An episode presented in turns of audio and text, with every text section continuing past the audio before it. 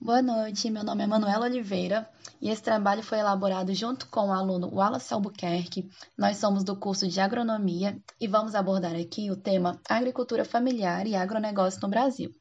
Esse trabalho foi elaborado em cima de sites de pesquisa, documentários e com o auxílio de alguns colegas que já atuam nas áreas que vamos citar aqui. Então, vamos lá. A agricultura familiar é uma forma de organização social, cultural, econômica e ambiental na qual são exercidas atividades agropecuárias no meio rural. Elas geralmente são gerenciadas por uma família e a predominância de mão de obra é toda familiar, na maioria dos casos, né?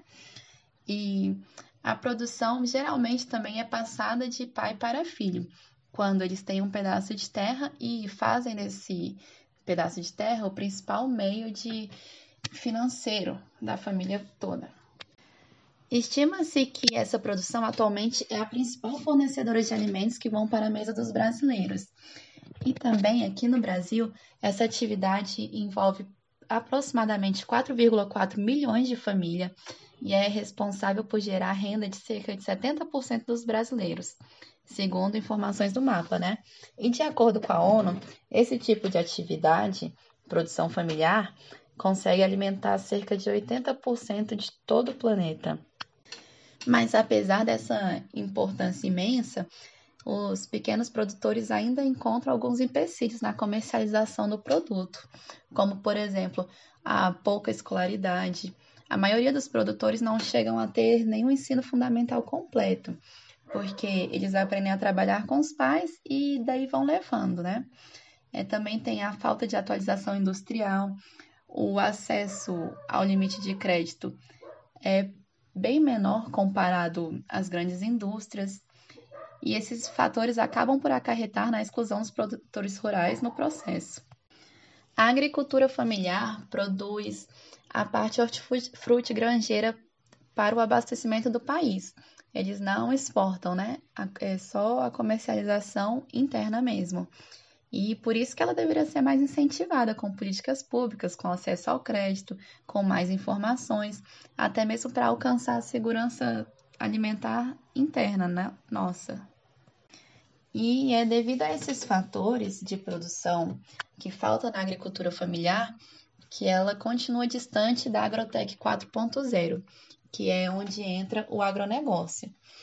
O agronegócio, ele nasceu no melhoramento genético das plantas e animais e termina no consumo dos produtos finais, que são alimentos, bebidas, roupas, produtos advindos da celulose, da borracha, dentre muito mais produtos. Nesse contexto, a integração às cadeias do agronegócio tornou-se uma condição de sobrevivência para os produtores agropecuários, sejam eles grandes ou pequenos, corporações ou famílias, proprietários ou assentários. E o agronegócio no Brasil vem se superando ano após ano. Inclusive, atualmente, ele é considerado uma das maiores potências mundiais de produtos alimentícios. Ele exporta geralmente grãos como a soja, o milho, o café. Nós também estamos praticamente dominando o setor de carne bovina, de frango, algumas frutas.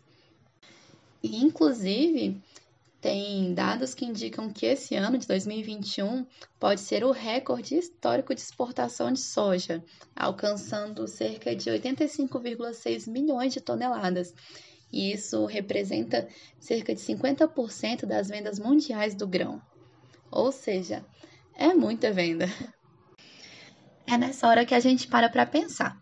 Se a agricultura familiar consegue suprir cerca de 70% do mercado interno alimentício e nós estamos praticamente dominando as exportações dos mesmos, por que não intensificar os investimentos nos pequenos produtores para poder abranger todo nosso espaço, né? intensificar as oportunidades que estão aqui dentro, para que todos possamos crescer, ter mais flexibilização de impostos, aumentar o nosso padrão de qualidade, para então depois poder dar um padrão de qualidade melhor para fora.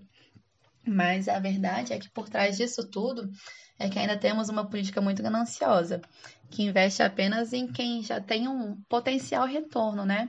E acaba por deixar de lado o mercado interno, que gera mais valor, só que de forma dispersa. E é nessa hora que vale a pena retroceder um pouco para então poder alavancar o potencial do país, ou não, né? Ou a gente deve deixar algumas classes de lado que não geram tanta renda. Eu acredito que não, né? Até mesmo porque nós, a nossa renda, apesar de ser menor, ela supre a maioria dos brasileiros. Então, esse é um assunto que ainda tem muito a ser discutido e intensificado, mas sempre vale a pena lembrar, né? Obrigada pela atenção e boa noite.